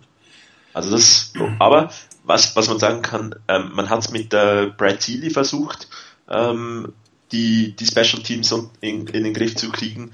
Ähm, man hat es mit Thomas McGaughy versucht, die durchaus ein bisschen Erfahrung hatten in, in, in diesem Business. Ähm, und beide haben die Special Teams, vor allem das Return Game der 49ers, nicht wirklich auf, auf die Reihe gekriegt. Ähm, somit eigentlich die Ausgangsfrage, ähm, der neue Special Teams Coach. Neue Ideen, mal schauen, ob vielleicht sein, sein Gedanke ähm, da ist natürlich hätte ich da noch beinahe lieber irgendeinen der, der St. Louis Rams gehabt, ähm, die da sehr kreativ sind. Äh, aber mal schauen, was da rauskommt. Also mit, mit einem allenfalls mit, weiterhin mit dem erfahrenen Kicker, mit einem Punter, der nicht mehr das Rookie-Jahr in sich hat ähm, und vielleicht ein bisschen besseren Returns hat man, äh, kann man eigentlich so viel auch dann nicht äh, falsch machen ähm, und, und hat schon eine Verbesserung gegenüber letztem Jahr. Gut, wechseln wir das Thema. Ähm, wir hatten es eigentlich letzte Woche schon besprechen wollen, da war die Sendung aber über zwei Stunden. Ähm, ich möchte es jetzt ansprechen, weil sonst wieder über zwei Stunden kommen nicht zu dem Thema Auswirkungen der Uptempo Offense ähm, auf die Defense. Es gab ja Berechnungen, wie viel äh, oder wie viel mehr die Defender der Eagles auf dem Feld gestanden haben, als es andere Teams hatten. Äh, welche Auswirkungen hat das auf die Verteidigung? Braucht man vielleicht ein tieferes Roster in der Verteidigung? Also mehr Spieler, mehr Backups. Ähm, das würde aber nicht ganz zu den Notwendigkeiten der Offense passen. Ähm, wer mag anfangen? Also ich habe mal, oder, ja, mach du, mach du Rainer. Okay, ähm, ich habe mal bei Pro Football Reference nachgeguckt. Da findet sich ja ziemlich viel an Statistiken. Habe mal nachgeguckt, ähm, verglichen bei den Eagles Offense und Defense und dann im Vergleich dazu, wie das bei den Niners ist. Ähm, ein Beispiel sind jetzt viele Zahlen, ich weiß, aber ein Beispiel. 2013 äh, hatten die Eagles 201 Offense Drive, eventuell nach zwei Plays schon weg oder auch mal zehn Plays. 201 Drives mit 1082 Plays. Die Niners hatten 2013 188 Offense Plays mit 997, äh, 188 Drives mit 997 Plays. Ähm, es war dann bei Pro Football Reference auch immer die Durchschnittsdauer, die der Offense Drive gedauert hat, angegeben. Das war bei den Eagles zwei Minuten sechs, war damals auch die schnellste Zeit in der NFL. Bei den Niners waren es 2 Minuten 36, die die Offense im Durchschnitt pro Drive auf dem Feld stand. Anders gesagt, wo natürlich die Defense dann draußen ist. Bei den Eagles ist das dann ziemlich konstant geblieben. Das war in den letzten zwei Jahren, war dann 2014 wieder 2 Minuten 6 Sekunden pro Drive in der Offense und 2015 waren es 2 Minuten 3 Sekunden im Schnitt. Ich habe das Ganze dann ein bisschen hin und her gerechnet, auch mal wie viele Plays pro Drive und wie viele Sekunden pro Play das Ganze gedauert hat. Und das wieder verglichen mit den Niners.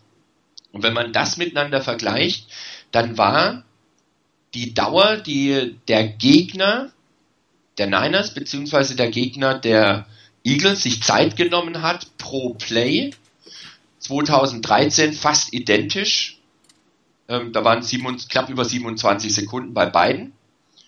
Ähm, 2014 waren das bei den Niners, die Niners Defense stand pro Play etwas weniger als 28 Sekunden auf dem Feld, die Eagles dann acht, knapp über 28. Und erst 2015 hat sich das irgendwie komplett verkehrt. Da waren es bei den Eagles wieder so etwa 28 Sekunden pro Play und bei den Niners über 29. Das heißt, die Gegner der Niners haben sich immer mehr Zeit gelassen pro Play. Spricht auch ein Stückchen dafür, dass die Teams natürlich gegen die Niners eher vorne lagen und vielleicht stärker auf, ähm, auf den Lauf gesetzt haben und sich damit auch mehr Zeit genommen haben für die ganzen Plays. Und wenn man das an, sich anguckt, dann ist es so, dass ein Defense-Player der Eagles im Vergleich zu dem Offense-Player der Eagles 2013 ungefähr vier, ein, ne, ungefähr dreieinhalb Sekunden länger, etwas mehr als dreieinhalb Sekunden länger auf dem Platz stand. 2014 waren es ungefähr sechs Sekunden länger als ein Offense-Player. Und 2015 waren es auch wieder circa sechs Sekunden länger. Wenn man das jetzt sich überlegt, wenn die Offense schnell spielt, ist natürlich auch die Defense des Gegners schnell unterwegs. Das heißt, die hat natürlich auch nicht so viel Zeit, Luft zu holen und wird vielleicht in der kürzeren Zeit auch ziemlich stark beansprucht. Die Eagles Defense war länger auf dem Feld insgesamt, aber von der Dauer her hatte sie pro Play einige Sekunden mehr als die Defense des Gegners im Schnitt. Also es ist nicht einfach nur so, dass du jetzt, wenn du mit der Offense da bist und schnell spielst, dass das dann automatisch eine Auswirkung hat auf den Gegner nach dem Motto, der spielt auch so schnell, sondern der Gegner hat sich meistens einfach mehr Zeit gelassen mit dem Angriff, wodurch deine Defense wiederum natürlich mehr Zeit hatte, auch zwischendurch mal kurz durchzuschnaufen. Ähm, also es ist so eine Sache, natürlich haben die Defender der Eagles mehr Snaps gehabt als die von anderen Teams, aber sie hatten auch häufig pro Snap etwas mehr Zeit, als dass die oder oder ähnlich viel Zeit, manchmal mehr Zeit als die von anderen Teams. Also es ist keine Sache, die so ganz eindeutig ist nach dem Motto, die schnelle Offense, diese Hurry-up-Offense sorgt dafür, dass die Defense unbedingt jetzt komplett platt ist irgendwann, ähm, sondern es ist schon so eine Sache, dass man sagen kann, okay, so viel anders pro Play ist das nicht als bei anderen Teams, die die Defense auf dem Feld steht.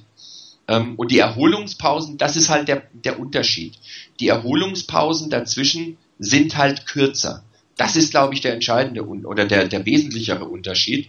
Wenn man sich das anguckt, wie lange der Offense Drive der Niners gedauert hat, das sind letztes Jahr waren es 18 Sekunden mehr als bei der bei den Eagles. Das sehe ich jetzt nicht als gravierenden Unterschied an. 2014 waren es 45 Sekunden pro Drive mehr, das ist schon ein bisschen anders. Und 2013 waren es 30 Sekunden mehr, ist auch schon eine Nummer, würde ich sagen. Also von daher diese, diese schnell wieder draufkommen, das ist, glaube ich, der größere Effekt, als dass, dass du überhaupt auf dem Feld stehst, weil da ist von, von Play zu Play kein großer Unterschied zu anderen Teams. Und letztlich muss man ja auch sagen, äh, es ist besser, einen schnellen Drive mit Scores abzuschließen, als einen langsam gespielten Drive, der wenig Plays hat und dann nach dem Three and Out oder Six and Out ähm, auch wieder auf der Bank sitzt. Da ja. hast du ja auch nichts von. Ne? Also wenn die Offense den Ball nicht bewegen kann, wenn sie langsam spielt, hast du in Summe ja auch nicht sehr wahnsinnig viel Pause und die Defense muss wieder ran. Und die Defense hat dann noch viel höheren Druck, wenn du nicht scorest, ähm, weil sie dann auch keine Punkte zulassen kann. Also wenn, wenn du eine Offense hast, die, die wenigstens ähm, Punkte macht in, diesen, in dieser kurzen Zeit, kommt es der Defense natürlich in Summe wieder zugute, weil sie auch mal Fehler machen darf oder nicht ganz so gut halten muss, um, um dieses Spiel am Ende des Tages noch zu gewinnen. Wenn du natürlich irgendwie ständig ähm, das Field Goal oder den Punt nimmst, bevor du ein Risiko eingibst, muss die Defense natürlich mindestens das gleiche Ergebnis abliefern, weil sonst liegst du zurück. Sagt der Chris was? Ich höre ihn mal nicht. Jetzt sage ich was. Ah. Äh, in der ein, ein Punkt, du hast ihn kurz angesprochen, äh, der mir in, in den Sinn gekommen ist, als, als Rainer echt so ein bisschen seine Statistiken zeigt. Ähm, die Niners Offense hat relativ viele Three and Outs gehabt. Also ich denke mal Three and Out, keine Scores. Ähm, die Defense steht auch wieder schnell auf dem Feld. Ähm, wenn die Offense dann äh, äh, mit dieser High Pace funktioniert und es Touchdowns gibt und man mal in, mal vielleicht wieder Spiele der Niners sieht, wo man so klar Frontrunner ist, vielleicht mal mit 21 Punkten führt, ich glaube, dann funktioniert das Ganze mit der Defense auch durchaus besser. Es ist ja ein, eigentlich dann eine Stärke, zu Punkten zu kommen, die Kelly nutzen will mit dieser High-Paced Offense. Und ich glaube, wenn das funktioniert, dann ist es dann wie absolut richtig, was Rainer gesagt hat, dass dann ähm, ist, soll es eigentlich nicht ähm, oder ist, ist der Effekt auf die Defense vielleicht mal ein bisschen weniger Erholung, aber dafür musst du nicht immer äh, die, die drei, knappe drei Punkte Führung, die, die du hast, irgendwie halten oder ja schauen, dass es nicht eine, eine, ein größerer Rückstand gibt. Und ich glaube, das gibt, gibt dann der Defense auch durchaus mehr Optionen. Das Beste wäre natürlich, du hast eine Defense, die, die hart ist wie Beton und ähm, dann eine Offense, die permanent scored, aber das wird ziemlich schwierig werden in der NFL. Aber ich glaube dann auch, weil die eine Statistik, die ich doch noch interessant gefunden habe, oder die, so ein Durchschnitt, ist glaube ich die Eagles Defense in den letzten drei Jahren unter Chip Kelly im Durchschnitt 1,7 Spiele pro Saison mehr spielte als der Rest der NFL, also Anzahl Snaps. Ähm, irgend sowas habe ich, hab ich gelesen, ich habe es nicht selber nachgeprüft. Das ist ein Schnitt aber, aber oder? Genau, im, im Durchschnitt. Das, ähm, das muss man auch wieder relativieren. Natürlich, aber dass sie halt einfach etwas mehr auf dem Feld sind oder, oder schneller wieder auf dem Feld sind, ähm, könnte dann eben dazu führen, dass man halt vielleicht den, die eine oder andere Rotation mehr hineinkriegen kann. Ähm, speziell wenn man dann nicht nur 16 Spiele in der Saison spielen möchte, sondern vielleicht äh, 19 oder 20, ähm, dann würde es der Defense gut tun, auch eine gewisse Rotation und zwischendurch eine Verschnaufpause zu kriegen. Ähm, aber ich meine, im Endeffekt, wenn man, wenn die Offense 30 Punkte ähm, erzielt oder mehr und die Defense halt mal 20 Punkte zulässt, ähm, dann ist das auch okay. Also ich glaube, wenn die Offense funktioniert, muss die Defense nicht mehr ganz so top sein, wie das in, in, in dieser konservativen Art von, von Jim Harbaugh war.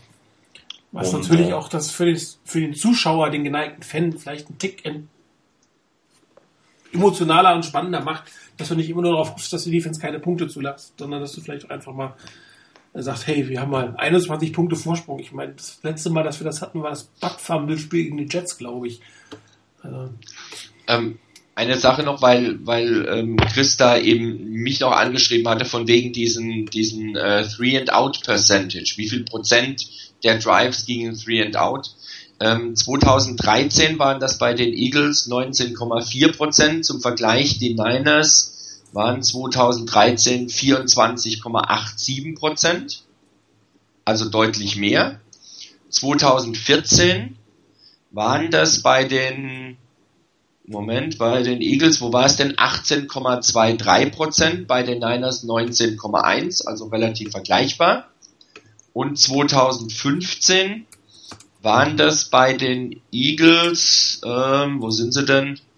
bei den Eagles 22,17 Prozent und bei den Niners waren es 24,18 Prozent. Das heißt, der Prozentsatz der Three and Outs war bei den Niners in den ganzen Jahren, in den letzten drei Jahren immer höher als bei den Eagles. Und die Eagles, das war letzte Saison, glaube ich, die schlechteste Platzierung in dieser Statistik. Da waren sie auf Platz 15, vorher waren sie immer einige Plätze weiter oben. Also Spitzenwert, was ich eben mal gesehen habe, war 12, irgendwas Prozent und letzte Saison 14,52 Prozent bei den Cardinals und 14,53 bei den Vikings. Das war also extrem eng und die Eagles, wie gesagt, 22,17. Nicht ganz jeder Vierte. Bei den, ähm, bei den Niners waren es zwei Prozentpunkte mehr.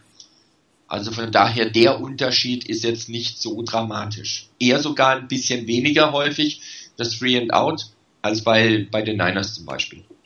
Ja, eben, ich denke, das schnelle Three and Out mit noch High Pace, das wird, das werden gefährliche Momente für die Defense sein. Und da wir eigentlich hoffen, dass das nicht allzu oft passiert, ähm, sollten sie dann vielleicht, wenn, wenn Chip Kelly zwei, drei First Downs holt, ist man vielleicht auch wieder auf dem, dem Level der Pause, die ein quasi normales äh, Three and Out gibt. Also ähm, ja, einfach nur sagen, ich, ich möchte auch, es auch nicht auf das reduzieren, dass man sagt, ähm, man hat eine High-Paced Offense, ähm, das ist eine unglaubliche Gefahr für die Defense. Tja, ich glaube, wir werden eine sehr interessante Saison erleben, in welche Richtung auch immer. Wir haben es ja mehrfach geschrieben, Boom oder Bust, aber es wird sicherlich nicht langweilig. Gleiche Diskussion wurde ja auch um Conor Kaepernick geführt. Mit ihm gibt es noch mehr Boom oder Bust als mit, äh, mit Gilbert hatte. Aber ich glaube, es wird eine Saison, wie wir sie länger nicht bei den 49ers gesehen haben. Ob sie erfolgreich sein wird, ähm, das werden wir, glaube ich, erst äh, mal Mitte Oktober, schätze ich mal, dass wir mal den ersten äh, Resümee der Kelly-Zeit, also nach einer halben Saison sehen können. Ähm, dass diese Saison nicht so besonders toll war, sehen wir oder haben wir als Webradio-Crew gesehen an unserer persönlichen äh, Award-Sendung, äh, Sendung, unserer Award-Vergabe. Das laufen wir gerade auf dem Board, äh, kann jeder abstimmen, äh, die 49ers des Jahres. Wir haben auch, machen das ja auch jedes Jahr ähm, zum Abschluss der Saison und das würde ich jetzt gerne mit euch durchgehen. Ähm, werden wenig Überraschungen dabei sein. Es gibt halt wenig ähm, bei den 49ers, wo man sagen muss, das ist in der letzten Saison, die waren jetzt so wahnsinnig herausragend. Wir hatten ja auch, wir haben es bei, den, bei, den, bei der Halbzeitshow gehabt, dass äh, der Greenkeeper oder der Stadium Announcer benannt wurden und äh, auch mal keiner. Aber wir haben uns geeinigt. Wer möchte den MVP der vor den Einers Fanzone Webradio Crew vorstellen? Keiner. Okay. nee, also wir haben, wir haben doch tatsächlich jemanden gefunden. Also es war zwar insofern schwierig, weil dann ähm, zweimal was kam von wegen keiner. Ähm, letztendlich hat sich dann doch ähm, nicht Mr. Nobody durchgesetzt, sondern Navarro Bowman durchgesetzt als 49ers MVP aus Sicht der Web Radio Crew. Er hat es dann tatsächlich auch ins AP All Pro Team geschafft ähm, war, glaube ich, Leading Tackler der NFL und ähm, das in der ersten vollen Saison jetzt oder in der ersten Saison so richtig nach seiner schweren Verletzung, das ist schon, glaube ich, ähm, durchaus was wert. Und wenn man geguckt hat, wie er auch auf dem Feld aufgetreten ist, wie er zum Beispiel in einem der letzten Spiele, ich weiß gar nicht, ob es das letzte war oder im letzten Heimspiel, ähm, wie er da einen, einen Mitspieler ange, angefahren hat und wirklich ähm, zusammengestaucht hat, weil er sich so ein saublödes Penalty ge geleistet hat. Ich glaube, der Mann ist für die Niners im Moment wirklich unersetzlich in der Defense und nicht nur in der Defense, sondern auch im Lockerroom. Und ähm, da sich außerhalb des Spielfeldes nun wirklich gar niemand groß aufgedrängt hat, zumindest aus unserer Sicht, wurde es dann am Schluss eben Navarro Bowman. Jo, dann äh, Favorite Player of the Year hat natürlich jeder seinen eigenen. Ähm, da wir einigen uns nicht auf einen. Ähm, Chris, deiner? Ja, für mich war es Joe Staley. Ähm, es gibt so ein paar Spieler, die ich einfach mag und ähm, so ein bisschen, wenn man noch Leistung dazu, ähm, dazu zählt. Joe Staley war über weite Strecken der Saison wirklich gut, ähm, zumindest verlässlich. Ähm, auch er hat sich äh, das eine oder andere Spiel geleistet, wo man sagen muss, passte nicht ganz so. Aber für mich, ich mag Joe Steady, ich finde ihn einen tollen Spieler.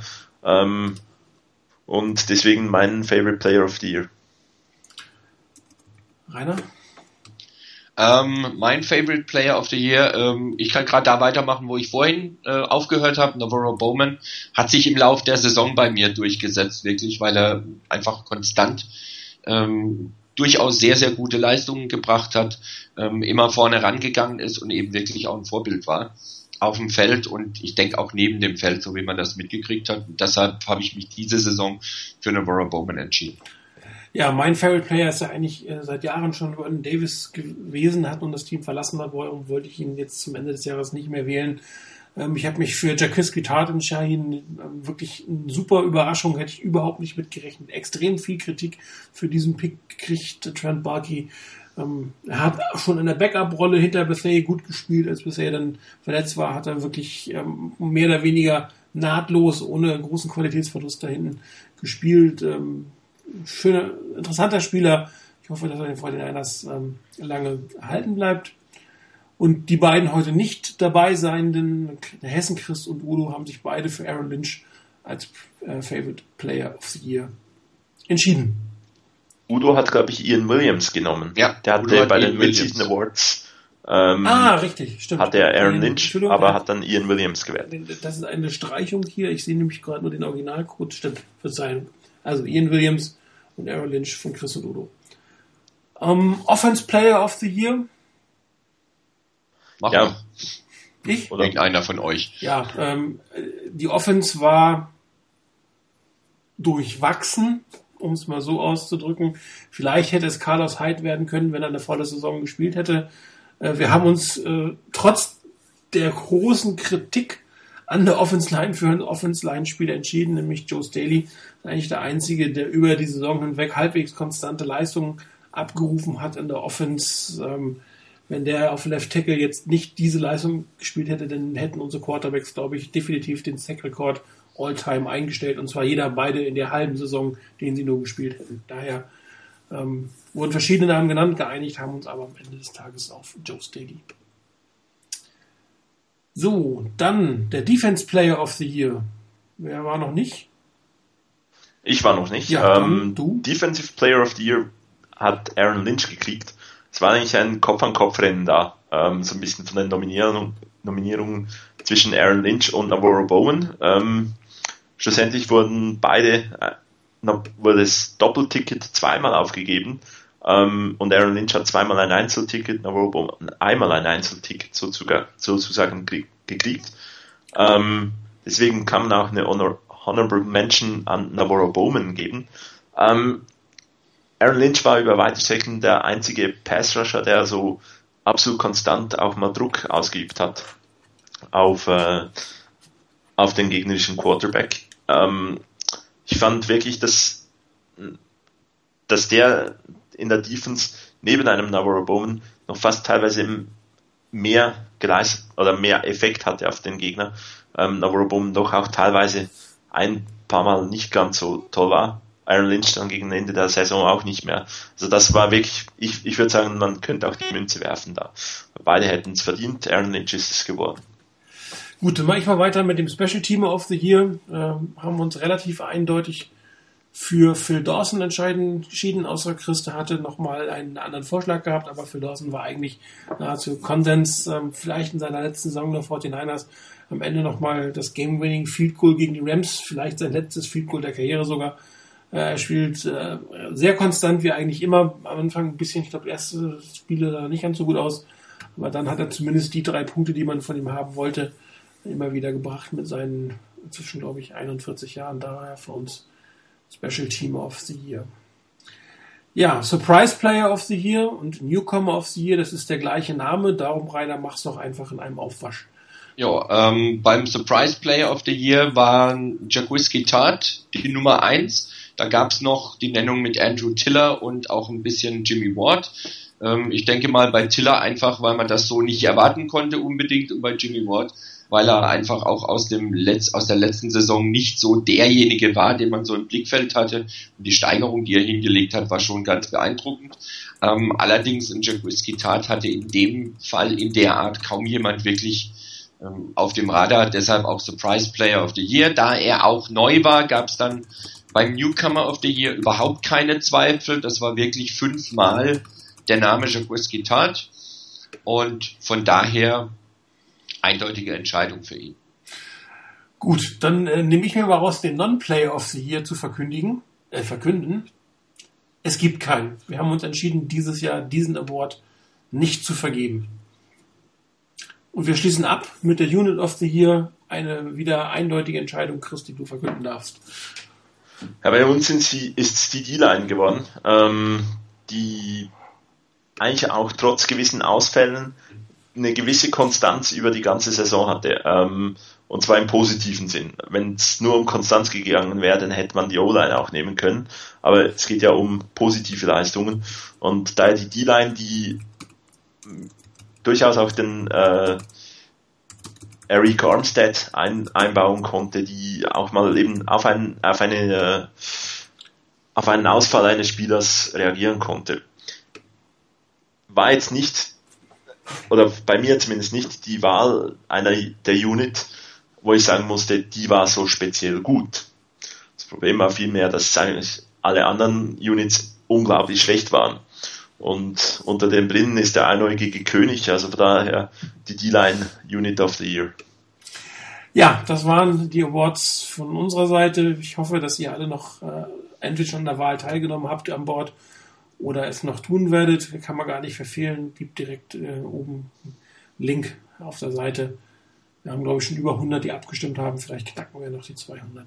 Dann bleibt uns eigentlich nur noch mit etwas Wehmut ähm, auf den äh, Super Bowl im Levi Stadion, in unserem Heimstadion, äh, zu schauen. Ähm, nachdem wir letztes Jahr irgendwie Pest gegen Cholera hatten, bin ich dieses Jahr ein bisschen entspannter. Mir ist eigentlich fast egal, wer gewinnt. Ähm, ich persönlich halte den Denver Broncos die Daumen und zwar primär ähm, Peyton Manning. Ähm, ich mochte, ich bin auch durchaus ein Sympathisant der Colts und ich mochte ihn damals schon.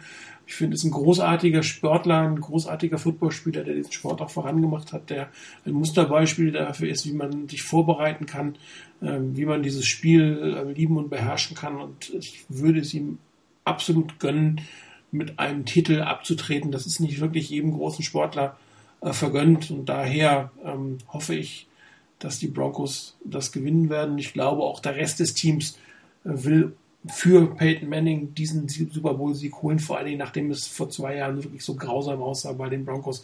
Jetzt haben sie die Chance, sich zu rächen. Und ähm, daher mein Tipp, die Broncos gewinnen den Super Bowl. Rainer? Ja, ah, Chris, gut.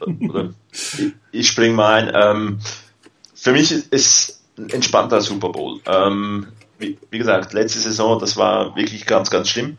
Ähm, weil ich irgendwie bis zum bis, bis zur letzten Interception nicht wirklich wusste, wo werde ich mich jetzt beim Sieg mehr ärgern und äh, daher das ist schon mal viel viel besser in dieser Saison, weil so richtig irgendwie große Sympathien habe ich bei beiden Teams nicht, irgendwelche ähm, negativen Gefühle kommen auch nicht nicht wirklich auf ähm, und beide haben so ein bisschen die Nachteile. Bei den bei den äh, Panthers mag ich Cam Newton irgendwie nicht so. Ähm, ist mir zu viel äh, von diesem Show-Effekt teilweise. Ähm, und ja, möchte ich jetzt nicht zwingend sehen, dass Cam Newton dann den, äh, den Super Bowl gewinnt. Wenn es die Broncos werden, ähm, dann muss ich äh, mir bis zur neuen Saison vielleicht auch darüber hinaus von meinem Bruder anhören, dass er ja schon immer gesagt hat, dass sie den Super Bowl gewinnt, was er eigentlich jedes Jahr sagt, auch wenn ich ihm dann sage, nein, macht ihr nicht. Ähm, aber irgendwie wäre das schon auch noch ein bisschen erträglicher, ähm, als du vorhin gesagt hast, äh, Peyton Manning ist so das Musterbeispiel, wie man sich vorbereiten muss, hätte ich am liebsten reingeworfen und dennoch noch Zeit hat, um in jeder un, äh, x-beliebigen Werbung noch auftreten können, kann, äh, was teilweise auch schon wieder ins Nervige äh, wechselt. Aber er ist ein Riesenspieler und äh, ich glaube, man muss im Hause Manning die, die Ringverteilung zumindest mal ausgleichen diese Saison. Ich glaube nicht, dass Peyton Manning noch viele mehr Chancen kriegt und ich, äh, ich glaube, in der Saison wird's, oder in diesem Super Bowl, die, die, die, der Niedergang oder dieses Untergehen wie gegen die, gegen die Seahawks wird es nicht mehr geben, weil es hängt auch nicht mehr alles von Manning ab und die Defense der Broncos, die ist wirklich verdammt gut. Also das haben wir gegen die pa äh, Patriots auch wieder gesehen. Ähm, da ist unglaublich viel Pass Rush da, da ist ein unglaublich guter Plan da und Defense wins Championships und die ist zwar von den Panthers auch gut, ich glaube die der Broncos ist doch noch was ein Stück besser und so muss ich halt schauen, dass ich meinem Bruder oft ausweiche und das nicht allzu oft höre. Ja. Dein Tipp? Resultatmäßig oder so? Ja. Uh, äh, zumindest wer gewinnt. Also ich habe ja gesagt, die Broncos also, gewinnen. Ich, gut, ich sag mal mit sieben. Oder mit dem Tipp machen wollen. Ähm, ich bin, ich, ich sage auch, die Broncos gewinnen. Es wird auch knapp irgendwas, sagen wir jetzt acht Punkte, so ein Touchdown und Two-Point-Conversion neu oder irgend sowas. Oder, ja. Rainer, dann darfst du den Abschluss für diese Saison machen. Ähm, ja, Super Bowl dieses Jahr auf jeden Fall eine relativ entspannte Geschichte. Ich muss zwar zum ersten Mal seit Jahren am Montag nach dem Super Bowl arbeiten, werde mir das aber nicht nehmen lassen, das zu gucken. Ich gucke, dass ich irgendwie am Sonntagnachmittag und Abend ein bisschen Schlaf finde, bevor ich das angucke und dann ähm, in den Arbeitstag starten kann am Montag. Ähm, ich habe prinzipiell mit keinem ein Problem. Das heißt, wenn die Panthers gewinnen, wenn die Broncos gewinnen, ist für mich beides völlig in Ordnung. Äh, ich würde Eli Manning, äh, Eli Manning, Peyton Manning absolut gönnen, einen zweiten Ring zu holen. Ich denke, dass er dann definitiv ohne Wenn und Aber zurücktreten wird und das wäre ihm natürlich auch zu gönnen. Er ist ein Riesenspieler, hat genug ähm, Rekorde aufgestellt und ist jetzt noch, wäre dann noch einer, der wenigstens mit seinem Bruder nochmal gleichgezogen hätte mit der Zahl der Ringe. Das wäre ihm auf jeden Fall zu gönnen. Ähm, Ob's allerdings reicht, das ist ein bisschen die andere Frage und ich habe im Moment ein bisschen meine Zweifel dran.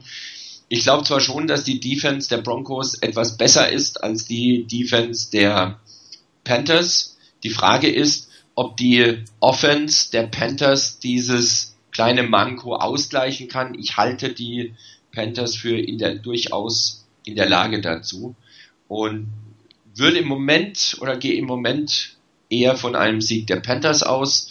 Ähm, allerdings keine klare Geschichte, sondern eher eine knappe Sache. Ich denke mal mit drei Punkten für die Panthers.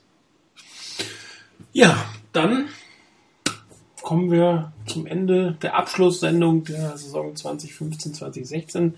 Wie geht's weiter? Wir werden wie immer die eine oder andere Off-Season-Sendung machen. Zur Free Agency wird sicherlich eine Sendung geben ähm, rund um die Draft, also wahrscheinlich vor der Draft und nach der Draft haben wir es ja klassischerweise gemacht.